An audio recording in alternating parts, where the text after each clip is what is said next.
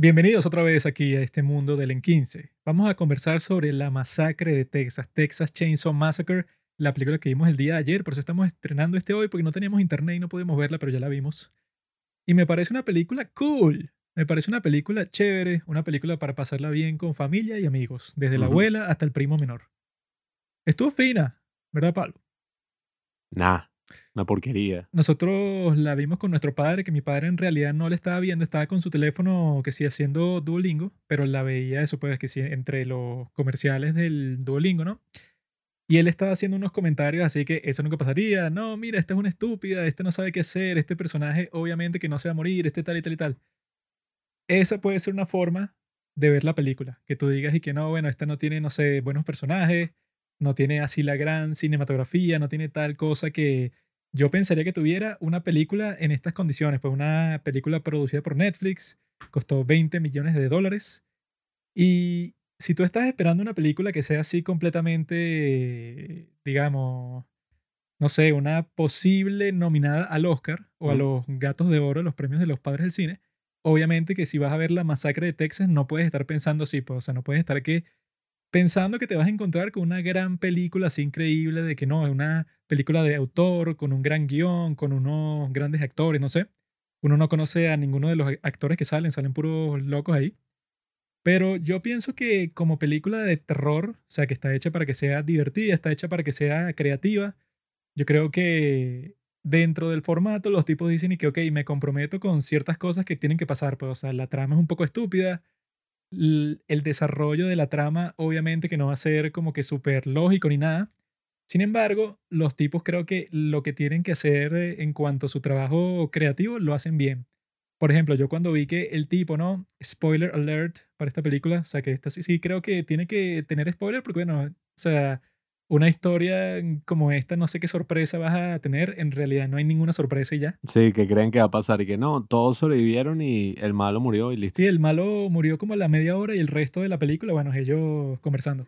Pero eso, pues, o sea, por ejemplo, cuando el monstruo este, ¿no? Leatherface está llevando a su madre al hospital en una, en una, una camioneta de la policía, cuando ella muere, ¿no? O sea, que el tipo entra en una furia incontrolable, el policía eso se pone nervioso y como que le extiende el brazo como que para calmarlo, el tipo le agarra el brazo, le parte el hueso del brazo en dos, el hueso está salido así y el tipo se lo clava en el cuello así como un enfermo, o sea, eso nunca se me hubiera ocurrido a mí, entonces te pone a gritar y que ¡ah! Porque es como que, ¿qué es esto? O sea, unas muertes, ¿verdad? Que a nadie se le hubieran ocurrido y que los efectos especiales del día de hoy te permiten de que seas así de creativo con lo que estás mostrando en tu película. Entonces, cuando yo vi eso, yo pensé que, coño, este este tipo es creativo, porque después de que hace eso, ¿verdad? El policía está tratando de sacar la pistola, así eso, pues en, su último esfuerzo por sobrevivir, y le dispara en el cuello al policía que está manejando, y por eso chocan. Y la única sobreviviente, que era la que estaba con ellos, bueno, la mata después de una forma terrible, porque mientras tanto el tipo le está cortando el rostro a su madre. O sea, que eso, pues, si la comparas con la original, ¿no? Que eso, pues, si uno la ve después de todo lo que ha pasado, que es una película súper mega icónica, uno la, la ve totalmente distinto. Pues, o sea, tú no la ves como la vieron las personas que la vieron cuando se estrenó, ¿no? Entonces tú piensas y que no, mira, un minimalismo, el tipo un genio porque no muestra las cosas así explícitas, pero bueno, en realidad en esos tiempos no te iban a mostrar nada explícito y menos con el presupuesto que tenían para la primera, eso pues, de la masacre de Texas, que era mínimo. En este como son 20 millones de dólares, que no es muchísimo comparado con los estándares de Hollywood, pero es un buen presupuesto. Y yo creo que los tipos aprovechan eso para que te muestren unas escenas totalmente absurdas, pero súper divertidas. Pues cuando el tipo eso entra en el autobús y entonces los tipos eso le empiezan a tomar video y que mira, haz cualquier cosa y vas a ser cancelado y tal. Y el tipo, ahí es que literalmente pasa lo del título, pues una masacre de, de Texas, porque el tipo pasa a matarlos a todos, pero de las formas más crueles y terribles y, y asquerosas y gore así que puedan existir, ¿no? Que si le cortan los brazos a todos y los tipos están retorciéndose en el piso hasta que el tipo los mata. Yo creo que si estás buscando ver algo así, que es lo lógico porque sobre eso es la masacre de Texas, yo creo que hicieron un buen trabajo porque eso, no trataron de imitar a la primera, así que no, bueno, vamos a tener, no sé, que pase exactamente lo mismo, pero con un nuevo grupo de personajes, sino que le ponen cosas nuevas, creativas, cosas del día de hoy, la gentrificación, las redes sociales, eso pues no es la obra maestra, Porque bueno, esta clase de película como las críticas de mi padre, yo estaba de que, ok, son críticas válidas de una película como tal, pues estándar que tú la juzgas como cualquier otra. Pero una película que es de terror, o sea, que está hecha para divertir y ya, no veo por qué juzgarla así, tipo eso, pues, no, pero este personaje, su motivación no tiene mucho sentido y esto que pasó no tuvo mucha lógica con el resto del desarrollo. O sea, yo viéndola, yo lo que quería era divertirme y me divertí. Bueno, em, esa es la visión de Juanqui, una visión claramente ignorante de la mise en scène, mise el principio francés. ¿no? A ver, yo también disfruté la película por todo el tema del gore y eso en sí puede ser un poco divertido, estos personajes súper estúpidos como reaccionan a todas las cosas que ocurren. Uno la disfruta porque en sí la película es hasta un poco cringe, con esos chistes sobre los, no sé, la generación Z y eso y que cualquier cosa y te cancelamos. Y que sí, exactamente. Esa es la reacción que tendría cualquier persona cuando en medio de la noche aparece un tipo con una máscara de cuero y una motosierra. Eso es justo lo que pasaría. Eh, entonces creo que la película entra más casi que como una comedia, pues termina siendo casi que una parodia de la misma mm, eh, masacre de Texas y esta saga que tienen creo que son seis entregas, si no me equivoco, más o menos. Sí, bueno, es que esas son como las de Viernes 13, o sea, que tú ves la primera y es y que, ah, no, mira, Jason y tal. Pero ya las otras son y que Jason volvió de la muerte y ahora es traído contra este otro demonio. Tú puedes ver la antología de todas estas películas slasher y te das cuenta como, wow, todo lo que han hecho alrededor de los años para exprimir a este monstruo icónico, a este asesino que se volvió parte importante de la cultura pop. Entonces, bueno, ok, en ese aspecto de la película sí concuerdo con Juanqui que si tú no te la vas a tomar en serio y la vas a ver eso casi como una comedia, puede ser disfrutable. No es una película muy larga, tiene unas escenas ahí violentas, creativas, no se puede decir que no. Y algunos personajes así estúpidos que, bueno, es tan estúpido que es entretenido. Sobre todo a mí, aunque en este caso sí me molestó un poco, fue la vieja, que es como la sobreviviente de la primera película. La actriz falleció lastimosamente, entonces esta es como otra actriz. 50 años después. Eh, eso no tuvo como mucho sentido porque, mm, ajá, entonces Leatherface, ¿qué? Era bueno, a veces lo dejaron claro que el tipo no es ser humano, pues es como un demonio, porque si lo mataron al final. Ah, no, bueno, al final fue una copia así barata de eso de... Sí, fue el de Freddy Krueger, exactamente igual. Pues. De Pesadilla en la calle, que, bueno, tiene sentido en eso porque es una cuestión de sueños. Pues, sí, que desde el principio el tipo era una figura mística que nunca tuvo como que una entidad real así. Aquí no tiene mucho sentido ese Pero final. este, en la, bueno, es que no sé qué pasó en las secuelas, porque yo sé que la primera, ok, era un tipo que era parte de una familia y eran todos unos psicópatas que comen carne humana y le cortan las las caras a las personas, ¿no? Pero en las secuelas, que son un montón, y bueno, yo, yo no he visto ninguna. Yo vi un resumen por ahí de la secuela. Esa es posible que sea y que no, bueno, este tipo fue enviado por Satanás a la Tierra, no sé. No, bueno, en, el, en la que sí es así es en esas de Viernes 13, que ya, bueno, y sobre todo en las de Halloween, que es como que, bueno, el tipo ah, es inmortal, no importa lo que le pase, no va a morir. Ha vuelto, que eso, que le caen a tiros al final, o, o se cae, no sé, por una cascada, pero es que él volverá. Sí, bueno, y lo que ocurre con las secuelas de Viernes, de, perdón, de la masacre de Texas, es que, bueno, sacan entre precuelas o secuelas que lo que hacen es que ignoran completamente las películas anteriores y hacen como una secuela directa de la primera, así como hizo esta. Entonces es como lo que han ido haciendo y han sacado como seis. Hay una incluso que es con Matthew McConaughey y René Zellweger, donde este Matthew es como una de sus primeras actuaciones y es malísima y él actúa como uno de los hermanos de Leatherface que tiene una pierna robótica y actúa como un robot y hace unas estupideces ahí. Eso se ve malísimo. Pero en sí en la trama no hay como un desarrollo sobre este personaje, sino es como que, bueno, en las precuelas lo que te muestra es que, claro, una familia de enfermos, el bicho obsesionado con la mamá y como que, bueno, es lo que introducen acá, que cuando la mamá, no sé, se muere o alguien hace referencia a su madre, el tipo, bueno, se vuelve loco y le salen sus instintos asesinos, que es básicamente la trama de esta película. Cuando supuestamente la vieja esa del coño se muere, el tipo, bueno, saca la sierra de la pared y lo único es eso. A mí lo que me molesta un poco con estas películas es que, ok, tú la puedes hacer así para la joda, a nadie le importa, pero oye, es una oportunidad perdida porque si tú te pones a pensar todo lo que tú podrías hacer evocando un poco ese estilo que tenía la primera película, que si te das cuenta, esa primera película es la que funda, por así decirlo, como que este tipo de cine que es así súper como grindhouse, en el sentido de que la película fue de muy bajo presupuesto y se siente real porque hay unas cosas así, unas atmósferas, está grabado como así, o sea, se siente, sobre todo en la escena final, que el tipo está con la sierra y el sol y todo, y la tipa gritando en el, en el carro. Se siente como que, wow, esto parece que no llega a esos niveles ladilla de esas películas de found footage en los dos principios así de los 2000, que tuvieron muchísimo éxito y que ahorita tú las ves y fue como en el caso de VHS, que es como súper cringe y no sé. Sí, pero no, no es interesante como en esta película que yo creo que se pierden todos esos elementos que era y que, bueno, por ejemplo, la casa de los carajos en la primera película de todas, es que es el infierno, es una cosa toda puros cuerpos por ahí.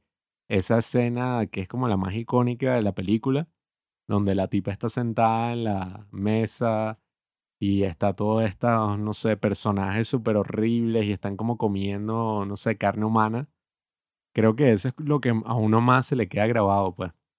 En este caso fue como, bueno, no hay absolutamente nada de eso, sino un asesino loco por ahí que mata a la gente. Entonces es como un poquito más genérico. Importa, porque el punto es, bueno, tampoco van a hacer un reboot completo que sea exactamente lo de la primera, pues la misma familia, porque si ya los tipos eso quieren como que modernizarlo, pero si lo están mostrando de una nueva forma, yo creo que eso puede, o sea, que lo dejan más explícito, porque la primera, eso, como no tenía ni mucho dinero ni forma, pues, o sea, de mostrarlo totalmente real, entonces los tipos tratan de usar otros recursos para que tú sientas terror, pues, o sea, no es tan explícito porque no tenían forma de mostrarte el tipo como le corta la cara, pero en esta sí te muestran eso, pues el tipo le corta la cara a su madre y se la pone, que yo creo que esa fue la escena más cool de todas. Que la tipa está ahí totalmente aterrada y de repente se da cuenta que el tipo le está cortando la cara a su propia madre y se la pone encima. Y yo, y yo creo que la forma en que lo muestran está muy cool, pues, porque no es como que enfrascándose en, no sé, en tratar de revivir una franquicia, pero de una forma así como que súper creativa, sino que ya en estos tiempos que ya han hecho todo tipo de películas de terror distintos, yo creo que lo que les queda es eso, tienen el género, tienen como que ciertas convenciones que tienen que mantener y los tipos le agregan eso, pues, creatividad, pues, o sea, que sean unas escenas de acción todas locas, todas entretenidas, divertidas y que no tengan sentido como la escena en que la vieja fue a buscar a Leatherface y tuvo como 10.000 chances para dispararle. Y le, y le dispara es cuando ya el tipo está a punto de matar a las dos muchachas estas. Lo que eso pues es cool cuando, cuando, lo, cuando lo ves que ya está pasando. Pero si te pones a pensar y que no, en realidad tendría sentido que el tipo caminó eso desde el, desde el piso uno de la casa hasta la calle y hasta el carro de la vieja esa, sin que ella le hiciera nada y que bueno, el, el tipo supongo que estaba de espaldas y la tipa nunca le disparó. Esa me pareció una de las escenas más frustrantes cuando la tipa llega y no, no le hace nada. Si estás pensando en esa lógica, obviamente que no la vas a disfrutar porque eso, pues, otra de las cosas que es cuando los tipos están saliendo con el autobús y como que les picha un caucho Leatherface y entonces uno de los tipos, al que está manejando para el autobús para salirse a ver qué fue lo que pasó, pero la negra que estaba ahí, que ya sabía que era lo, lo que está pasando, la tipa le tenía que prohibir, pues, y que mira, no salgas, pase lo que pase, o sea, por lo menos así espichó el caucho, vamos a encerrarnos aquí, porque el tipo así tenga una sierra eléctrica, dudo, que pueda entrar tan fácil así a un autobús. Pero el tipo sale y entonces después le lanzan a ella la cabeza del tipo, entonces eso, si tú estás pensando en una lógica de la historia constantemente, no te va a gustar como está mi padre, pues, y que no, obviamente que este personaje no se va a morir aquí porque tiene que sobrevivir hasta el final, pero es como que el único que quedó de los primeros que llegó.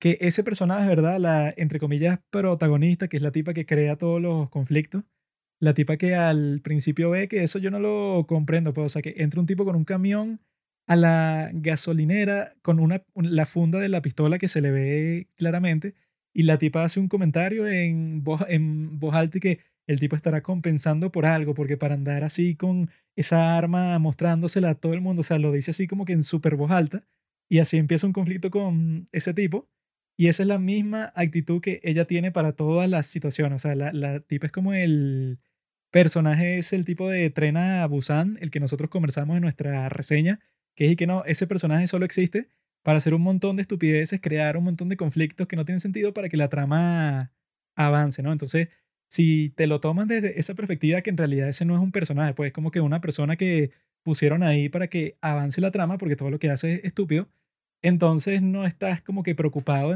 porque en realidad tenga una calidad cinematográfica así genial.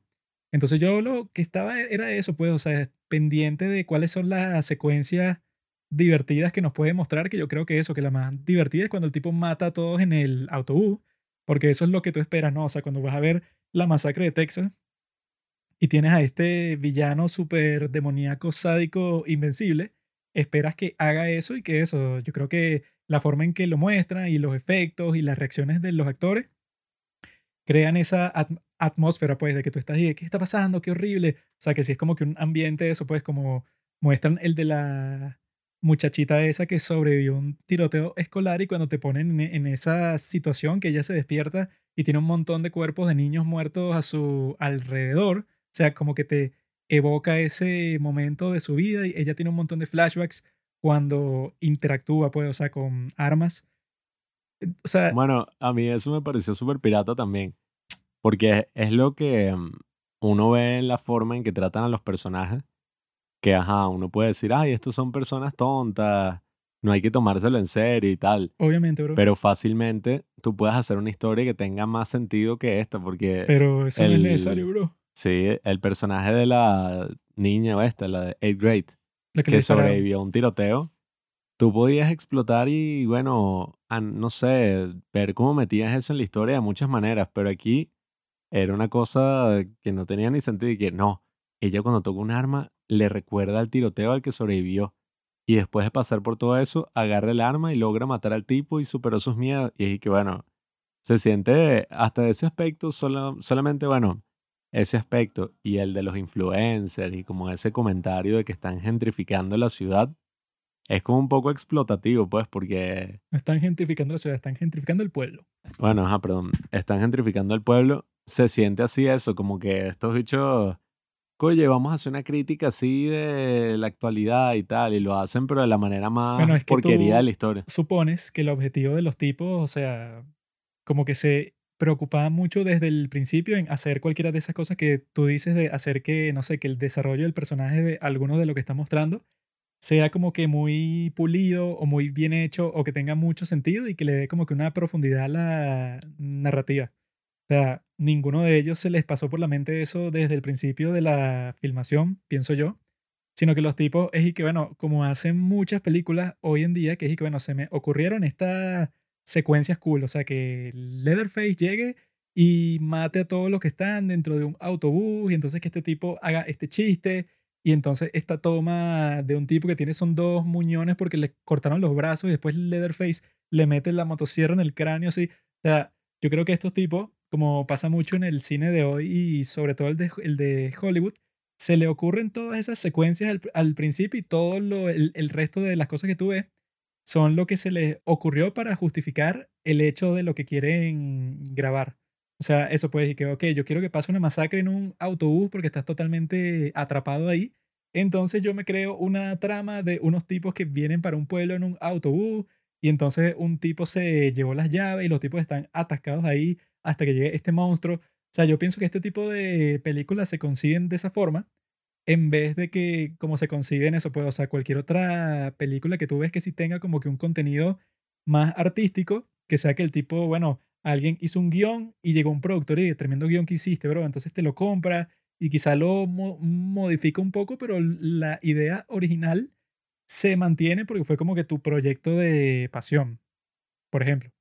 Pero yo creo que películas de este estilo, o sea, el remake de La Masacre de, Texas para Netflix, pues eso, pues, no sé, que es una reunión entre ejecutivos ahí, que bueno, ¿qué sería cool para que pasara aquí? Entonces, co- como que se le ocurre una serie de ideas sueltas ahí y medio lo conectan. Eso pues, y que bueno, pone un personaje, no sé, influencer y unos tipos están comprando un pueblo, que esa idea, eso, si tú te pones a verlo desde una perspectiva real, tampoco tiene ningún sentido, pues, o sea, que tú Bueno, y que tú te juntaste con unos amigos tuyos influencers que, que también son chefs para comprarte un pueblo en el medio de la nada y tú vas a crear como que una comuna ahí y estás a siete horas de la ciudad. Y ahí que, ay, ¿quién carajo te va a visitar? O sea, Sobre como que todo la absurda. situación con la vieja no tiene ningún sentido porque es y que, bueno, una vieja loca ahí que le dio un infarto y ellos y que la mataste, no, tú la mataste, no, la matamos. Ahora, Bueno, ¿qué es vamos a que hacer? Y que lo siento, cuando eh, son cosas demasiado la, estúpidas en toda la trama. cuando la rubia dice que no, yo voy a acompañar a esta vieja, o sea, yo no vi la interacción, no sé por qué se la llevan, sino que me voy a montar aquí porque sí ya. Y yo dije, bueno, ok, no hay ninguna razón para que pase eso porque ella ni la conoce ni tiene nada que hacer ahí, pero la razón es para que la maten. Entonces, por eso es que hacer un análisis así de que los tipos estuvieran pensando que no, que este personaje va a hacer esta cosa o tal, yo creo que, bueno, eso fue que sí la crítica principal que tuvo la gente con Game of Thrones, que Game of Thrones, ¿verdad? Las primeras creo que fueron cinco temporadas, era directo el material del libro. Las cosas que pasaban era y que, ok, algo que le pasó a un personaje en el libro y eso lo ilustras como ya lo tienes construido en el libro, bueno, entonces solo lo tienes que expresar en la cinematografía y ya y listo, pues un proceso bastante simple. En las próximas temporadas los tipos lo que hicieron fue grabarlas como si fuera una película de acción de Hollywood, como esta, que es que a ti primero se te ocurre y que, mira, yo quiero una persecución en un pueblo en donde salten por un río y se monten en un barco y tal y tal y tal. Tu trabajo como escritor es como que darle sentido a eso un poco. O sea, tú conecta esta vaina que se me ocurrió, esta secuencia de acción, con esta otra. No sé cómo coño lo vas a hacer, pero invéntate una, una cuestión ahí para que la cosa por lo menos tenga un mínimo de sentido. Entonces yo creo que si estas películas las hacen de esa, de esa forma, como supongo que fue esta, yo creo que es, pues, o sea, que los tipos no se enfocan mucho en toda la parte de, de la historia, sino que lo deben tener pensado como secuencias, pues, que, que no, eso, pues, y que la secuencia, que este personaje está en el sótano de la casa y Leatherface le está pasando la sierra eléctrica por toda la parte en donde ella está y la sacan de ahí y entonces se le rompe como que un tubo de la cañería y, y entonces le cae un río de mierda encima. O sea, yo creo que esas son las cosas que piensan primero y luego de todo eso es que le ponen nombre a, a los personajes. y Que bueno, esta es, ful- esta es fulanita Que es casi que que tiene que hacer tal cosa para, para que pase esto. es más una película de acción que una película de terror así que, wow, no, o sea, la atmósfera, cada vez que aparecía Leatherface, cada vez que aparecía el monstruo de esta película, yo temblaba. En ningún momento uno siente miedo, uno lo que está es y que, sí, mira cómo lo mata, le Sí, cortó la esta es más cabeza. como de gore así, pues, o sea, que tú estás esperando es qué tan creativa va a ser la próxima muerte que yo creo que sí, o sea, que cada muerte que pasa, bueno, la del negro que fue terrible porque le cortan toda la cara y la cara le queda colgando así. Esas son la clase de cosas que yo quiero ver en una película como esta, porque si tú piensas que va a ser eso, pues como El Exorcista, que tiene una atmósfera así súper cool desde el principio, que literalmente tú estás como que, bueno, esto podría ser real, o como cualquier otra película de terror así, pero que está hecha súper maléficamente, pues, o sea, que tú Incluso, no sé, que si con el caso del exorcista tú lees la trivia y es que, bueno, esta película estaba maldita y este actor se murió y este casi muere en un accidente. O sea, es como que toda una cuestión macabra que rodea esas películas geniales, así que sí son que te dan miedo, pues, o sea, que te aterran. Pero en el caso de esta, no estén buscando una película de terror así como tal, sino que es de gore, pues, o sea, por eso que son slasher porque es como que, bueno, vamos a ver qué tan cruel y qué tan maniático puede ser este monstruo. Yo creo que el problema con muchas de esas secuelas y muchas de esas películas es que se concentran nada más en los aspectos más superficiales de lo que hicieron una película buena en primer lugar. Porque si tú ves la de la masacre de Texas, esta no se llama la masacre de Texas, esta es masacre de Texas. Porque bueno, ajá, tiene que ser distinto, pues hay que cambiar todo y ser creativo.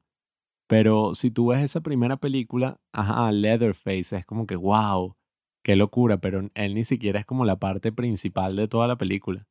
Es más, y que bueno, esa familia de locos y todos estos amigos que empiezan a perderse en la casa uno por uno y tiene sentido porque no hay teléfonos, no hay nada.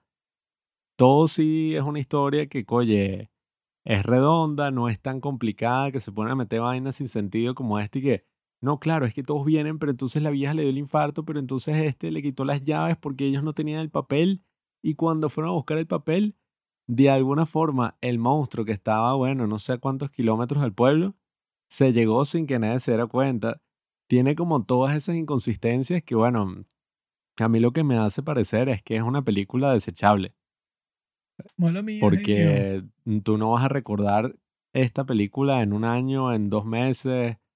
Yo creo que no he pensado más así sobre esta película desde que la vi. Habré pensado como, bueno, vamos a recordar un poquito para grabar Esto no es este, una esta opinión, esto es hate.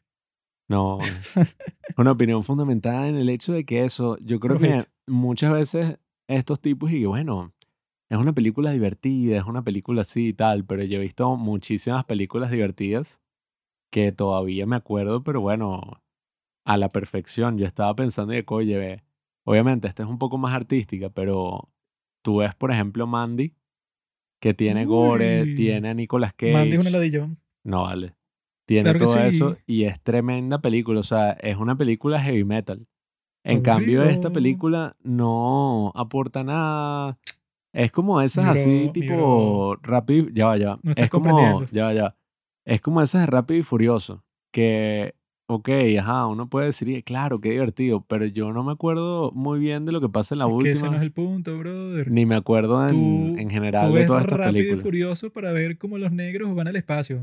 Tú no ves Rápido y Furioso para, no, claro, es que el personaje de Dominic y la familia y Pero tal. es que, O sea, o sea, si la película nunca tuvo en mente ni en el objetivo que sea eso, pues una gran obra de arte. a mí eso, es que eso es y, lo que yo y- digo. y no lo es, es y que bueno, está hecha para divertirte, te divierte, no será muy memorable, pero porque eso, si nunca lo tuvo ni en el objetivo y, si yo tengo razón con cómo fue grabada, que quizá fue así, no sé, entonces no lo puedes jugar como si fuera otra película común y corriente que sí surge de, ese, de esa iniciativa artística, sino que en este caso es como que, bueno, unos tipos que querían hacer una película gore para divertir, te divertiste dos horas y te olvidaste y fin, pues, o sea, ese- Bueno, es sea- que yo no estoy exigiendo que sea, no sé, la nueva película así de A24 con toda una estética show y tal. Yo lo que pido es que, oye, que al menos tenga sentido y que si van a hacer ¿Para qué va a tener sentido, una... bro? Si eso de, o sea, Si va, porque es lo- lo- como debería ser todo, o sea, si No, vas a no, hacer no, una no. secuela de una película, o sea, porque si tú te te, están dando un gran espacio para que, bueno, puedas crear lo que te dé la gana, o sea, de que, no, claro, básicamente están haciendo eso, Ajá, pero lo, agarrando los aspectos más lo- superficiales del personaje y lo poniéndolos en film. último que la gente espera en un escenario como este es que sea mm, verosímil, pues. Nada, yo creo que... Como Halloween. El tipo, no, que, que se escapó de los- del hospital mental y después le meten un montón de tiros y al final el tipo desapareció y nadie sabe por qué y fin y ya. pues. Eso a mí me parece que... Porque, O sea, porque si fuera por tener sentido, casi todas estas películas de slasher no tienen el más mínimo sentido, sino que son divertidas y ya, pues, o sea, no, yo creo que... la, la misma de Viernes 13, que no, que la mamá estaba escondida todo este tiempo y los asesinó a todos y que bueno, Yo creo que sea- el tema es que no tenga sentido en la- nuestra realidad y que eso no pasaría en la vida real, sino que, oye, sea verosímil, pues si una película no puede ni siquiera ser verosímil, o sea, si te muestra y Ajá, que, pero mira, ¿para qué quisiera hacer eso? Porque porque así funcionan todas, si tú claro muestras que y que, mira, ya va, ya va, no necesitas ser a- verosímil para divertirte, porque tú mismo dijiste que te divertiste. No, si tú tienes, por ejemplo, al personaje de la vieja y que ella lleva toda su vida eh, esperando para matar a este tipo. Y cuando finalmente lo consigue, primero a las tipas que están oyendo, justo como yo ella, no los deja ir, sino que no, ella, él los está buscando a ustedes, quédense aquí encerrados. Después entra y cuando lo tiene así, pues justo para matarlo y que tú me recuerdas. Y me recuerdas, o sea, algo que no, no tiene ningún sentido, pues, en, Pero es que la en nada, para nada. cuestión es. Obviamente que no tiene sentido por, como lo dije, pues, o sea, la forma en que, en que lo hacen y que no tiene que tener sentido para que sea divertido. Pero es que, Porque tú te divertiste viendo la acción. es que ese- lo que yo digo es, Y casi nada de lo que pasó, de principio a fin, no tiene sentido. Por, mm, por ejemplo, que este tipo tenga una fuerza sobrehumana porque la tiene, qué eso, sé yo, pues. eso sí tiene sentido si tú lo ves como, ok, por ejemplo, si tú me presentas que el personaje es así, por el de la vieja, la verosimilitud es como que, ah, bueno, entonces va a haber una escena donde, no sé, la vieja va a estar a punto de matarlo y pasa algo, o lo logra matar, o hay como una mega, un mega enfrentamiento ahí, una pelea entre la vieja y el tipo y tal. Pero si tú presentas eso y después muestras algo que no tiene nada de sentido, no en general, no en la vida real, sino para la historia, esas son las cosas que a mí me frustran y que, bueno, No tienen por qué frustrarte. tú... Porque yo creo que tendría sentido que te frustrara si fuera algo así como Hereditary o como. ¿Cuál es la otra? ¿Cómo se llama la otra? La de. Midsommar. O, Mid- o Midsommar, pues, o sea, que es como que un tipo que está haciendo una película de, de terror de un concepto que él creó. O sea, que no tiene excusas así de que no, bueno, que este proyecto y tal, que no es mío. O sea, en este caso, si es un remake de una película clásica de terror, es de esperarse que va a ser bastante form- formulaico. Y lo que puedes esperar es que tenga ciertas partes súper divertidas que sí las tuvo. Yo creo que tú podrías decir así eso, pues no sé, ponte que te decepcionaste por lo que viste. Si, si fuera así, pues es un tipo que hizo una nueva película de terror, pero los propios conceptos que le hizo no tienen sentido. Dentro de su propio mundo, todas las cosas que pasan son como que, bueno, pudo haber pasado como no pasado, pero da igual, pues, o sea, no hace como que ninguna diferencia con respecto a la historia. Pero en esta es que, bueno, un- unos tipos que tomaron prestado ese concepto que ya es clásico, trataron de hacer algo nuevo para divertir y yo creo que divirtió, pero eso, pues, obviamente que es una versión superficial de toda la cuestión y que cuando matan a los personajes tú no sientes absolutamente nada, porque es como que no se lo toman en serio ellos mismos porque llega a cierto punto que eso, que las muertes incluso son chistes, pues, y cuando los matan a todos en el autobús, como que toda esa secuencia es súper cruel y súper violenta, pero al mismo tiempo eso comienza con el chiste del tipo que le está diciendo que lo pone en Instagram Live y que los comentarios del live dicen y que no, esto es tan falso y tal, o sea, obviamente que nadie que hizo esta película, pienso yo, se la tomó muy en serio desde el principio, pues. Bueno, para mí es eso. Puede que sea divertida y que ellos no tengan la intención de hacer la gran obra maestra, pero al final eso es una excusa de mediocridad. Pues si yo digo y que No, no es una no, excusa. Eh, no, es que la película que yo quería hacer no, no tenía que ser buena. O sea, yo estoy, No, no, no, no. no. o por No ejemplo, es que no tiene que ser solo, buena. Es como que yo vaya a hacer una comida, o sea, una cena para, no sé, para, para mí y mis compañeros, ¿no? Y yo hago una cena ahí como que un poco mediocre, no es nada muy espectacular ni nada, y los tipos están y que esto no es como en el restaurante que yo comí, no sé, el gran filete que me hizo el chef nah, tal, y que bueno, obviamente que no va a ser así, porque yo lo hice en cinco minutos y, o sea, como que y una comida ahí medio chimba y tú y que, no, bueno, esto es una comfort food, yo estoy comiendo lo que sea y que bueno, claro. está bien, pero entonces no te llames a ti mismo chef. Y por ejemplo, esta la hizo el productor, fue el mismo que hizo Don't Breathe, creo que se llama, la del tipo ciego en la casa, Fede Álvarez. Bueno, Y ese tipo estaba diciendo que no, esta es la mejor secuela que se ha hecho así de la masacre de Texas eso y es la que más respeta toda o la, la saga. en esas circunstancias dicen esas cosas porque, bueno, los tipos están bajo contrato de, bueno, Nada, pero yo yo, lo que digo es eso, no hay excusa para la mediocridad. yo dudo que esos tipos en privado piensen que la masacre de Texas que hicieron para Netflix está en la misma categoría que las mejores películas de terror de todos los tiempos. O sea, A mí lo que a veces me da lástima en cuanto al cine es eso, si tú tienes una oportunidad interesante, la película ya asegurado lo van a ver muchísimas que no personas, funciona así, bro, no en funciona así. una, en una plataforma, siempre es muchísimo, no solamente mejor artísticamente, sino muchísimo más rentable. Oye, hacer algo que no estoy diciendo que, el- como digo, que sea una cosa que no es así A24, todo Bueno, es artístico, que te que haga yo llorar. no estoy pensando que tú dices que sea así, sino que el enfoque, ¿verdad? De una persona que ponte que a ti te dan ese trabajo y tú vas a pensar y que, bueno, voy a pasar un montón de tiempo haciendo el guion para que la película se fundamente en la idea que yo tengo para, para producirla. Esa es una forma de hacer las cosas totalmente distinta de cómo se hizo esta. Eh, O sea, como la... excusas. Ah, pues, o sea, si te están diciendo la forma en que se hizo y vas a decir que es una excusa Sí, que porque de... No, al, eso no al final tú puedes buscar, No, que ya, no, eh, ya desde, desde el principio, los tipos lo que buscan hacer y que, bueno, eso pues como que medio entrelazar un montón de secuencias que se le ocurrieron como a 10 personas distintas entre los productores. O sea, son pocos estudios, eso como A24, que si te compran un proyecto que tú hiciste, eso pues porque tú eres un tipo creativo, director que se buscó eso, pues que si lo mejor de lo mejor, con los mejores actores para su proyecto y todas esas cuestiones. Pero en este caso, y no sé, pues que si en alguna de Marvel, pues, o sea, las que son de ese estilo, que no es el proyecto de pasión de nadie, no se hacen con el enfoque que tú dices. Entonces, no le puedes pedir lo mismo y no es una excusa porque el proceso de producción es completamente distinto desde el principio. A mí me parece que es como Star Wars, esas malas así, o otras películas que uno ve, bueno, esas mismas de Marvel, pues, qué sé yo, películas que no le importan mucho a la gente, que si tú te metes en internet y consigues una vaina, una historia que escribió alguien random en internet, que si en Reddit, y es muchísimo más interesante y muchísimo más intrigante que lo que uno está viendo, es por eso, pues, porque hay gente que no tiene mucha inspiración, ni siquiera le importa lo suficiente el trabajo que está haciendo, porque dice que, bueno, sí, o sea, eso, esto es algo para ganar dinero, es algo divertido, es que pero, ajá, por eso es que no es como tú dijiste que, que, bueno, que es una oportunidad perdida, porque la gente que está a cargo de eso no lo ve de esa forma, pues, que tengo una oportunidad para hacer una película, me están dando dinero y tengo como que el potencial para probar todo lo, lo que yo quiero hacer creativamente. O sea, esos tipos no están pensando así.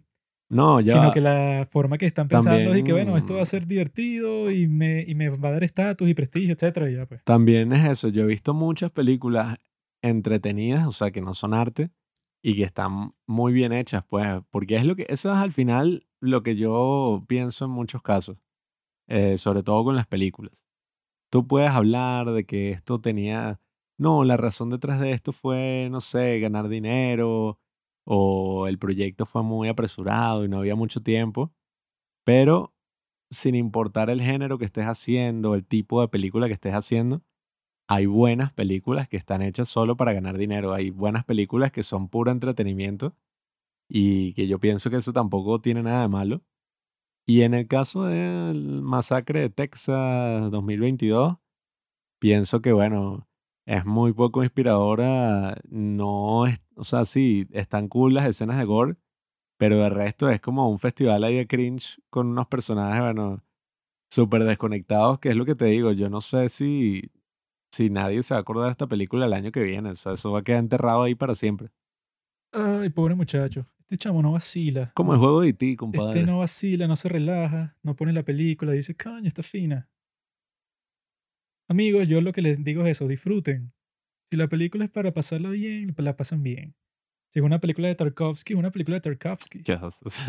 Porque el hecho de que sea entretenida no quiere decir que va a ser, eh, o sea, no es una obra de arte, sino que hay películas que, bueno, que nadie involucrado en el proceso pensó y que no, esta es nuestra oportunidad para hacer una gran película, amigos, que sea recordada por todos los tiempos. O sea, hay gente que piensa así y hay gente que es y que, bueno, me, me da igual si lo recuerdan, pues a mí me están pagando un montón de dinero para hacer esto y ya, pues es mi trabajo. Entonces, obviamente que uno como quiere hacer películas también, piensa y que, bueno, que estos tipos perdieron una oportunidad, pero no es que todos los que hacen cine piensan así que, no, el cine, claro, esta forma de arte tan hermosa, o sea, muchos deben tener la perspectiva de que, bueno, ajá, esto es como que como yo he visto que hay así por Reddit como que un montón de gente que, que no sé por qué se toman tan en serio el cine. O sea, esas son películas que están ahí para entretenerte. O sea, no sé qué estás diciendo tú cuando dices y que no, y que la historia, que, que la actuación fue buena o mala, disfrútele ya. O sea, hay un montón de gente así que no se toma el cine en serio, sino que lo ven así como que, ah, bueno, esta vaina. Bueno, eh, Y yo no digo que no se lo tomen así, ¿verdad? O sea, están como que en su derecho de hacerlo. Pero eso, pues, o sea, si tú diferencias desde el principio qué tipo de película es, no lo confundes con otras expectativas que tú tengas de que sea, pues, no sé, como que una experiencia no, distinta. mi medidor en Pero este en caso, este caso, lo que yo esperaba fue lo que terminó siendo, pues. mi medidor en este caso es que si una película es entretenida, tú la quisieras al menos ver una vez más. O sea, tú la quisieras, tú la podrías volver a ver como, coño, ahí me entretuvo. Si tengo una oportunidad, ponte, la están pasando en el cine, es barato y tal, yo no tendría problema con verla dos veces así. Sí, la vuelvo a ver con unos panas, la vuelvo a ver con unos amigos. Y en este caso, bueno, no, yo no la volvería a ver. Creo que no hay como. Sea, no es como que sí, la película fluye así, o sea, wow, se siente que pasa volando. Si uno... Esos son los parámetros que yo aplico para esas que son así más entretenimiento y aquí no, no las veo Si reflejadas. uno, amigos míos, una de mis cuantas novias me dice que mira, vamos Mm. a ver esta, así está en Netflix, y yo dije, bueno, ¿por qué no? Nada, le digo que, que se joda. no voy a estar y que yo no voy a volver a ver eso, amigo, no me gustó. Voy a ver locos de ira. yo voy a estar y que, bueno, ponla ahí y como a la media hora ya sabes. Como esas, hay varias de Dan Sandler, un papá genial, que coño, son entretenidas, pues, están bien hechas. Si de repente el tipo, no sé, manda al hijo al niño Que no a la aplica, mierda, que no aplica. se aplica, se aplica. Porque mi- Adam Sandler, o sea, es un autor. O sea, el Ahora mundo Tarkovsky. cinematográfico de Adam Sandler, o sea, Nada, nada. el tipo en donde se involucra, ¿verdad? Esa, de un papá genial, ¿tú crees que fue grabada como yo te expliqué? Ni, ni de vaina, porque esa tiene su historia, pues, o sea, tiene personajes, como click, pues, o sea, y que bueno, esto es una historia con H mayúscula. Pero el Hollywood de hoy es muy distinto a ese Hollywood, porque este Hollywood está mucho más concentrado en que la película la entiendan desde la China hasta los Estados Unidos. Entonces, en muchas de esas producciones no tienen ese guion tradicional que uno se imagina, sino que es que, bueno, sí, fulanito trata de hacer un guion entre comillas, pero que en realidad es una, como un capricho de un productor. Bueno, yo no sé cómo le irá esto en China. No sé si recaudará mucho dinero. Por he visto que me- en general muchísima gente la terminó como, no sé, como Yo odiando. medio lo busqué ahí y tenía un montón de reseñas negativas. Pero eso, yo lo que vi de esas reseñas era un montón de gente que, ¿cómo se atreven a hacerle esto al gran personaje de tal? Porque yo soy fanático de esta serie desde el principio y he visto todas las secuelas y no sé qué cosa. Y que bueno. Hay gente también que es como que súper fan del terror y que para ellos las mejores películas del mundo son las películas clásicas de terror que existen. O sea, esas son las, las mejores de toda la historia. Y que cuando sale una así se sienten como que súper ofendidos. Que es, ¿cómo le van a hacer eso a mis héroes y tal? Pero en realidad, bueno, yo que soy un gran, eso pues, cinéfilo, o sea, que mis grandes héroes son unos tipos, coño, Kubrick, Tarkovsky, las películas de terror, así sea la mejor película de terror del mundo, bueno, una vaina que no se Mm, equipara a las grandes películas de la historia, ¿no? como Synecdoche, New York, bro. El exorcista mejor. Así que, amigos, así mismo se los dejo. Si están buscando, coño, una experiencia trascendental, pongan ahí, no se meten en Netflix y ponen una que yo vi en estos días, que es alemana, se llama El caso Colini, o se llama Historia de un crimen, eso tiene varios nombres. Y es bueno, es de un juicio y una vaina nazi ahí, coño, eso sí es una película. Pero esta, esta es una película, coño, para abrir una cerveza, no jodas, emborracharse y fumarse un cigarrote. Gracias por escuchar Los Padres del Cine. Síguenos en Instagram para enterarte de los nuevos capítulos que iremos publicando. Si nos escuchas por Spotify o por Apple Podcast y piensas que este podcast vale 5 estrellas, califícanos. Si no, mejor escríbelo en tu diario.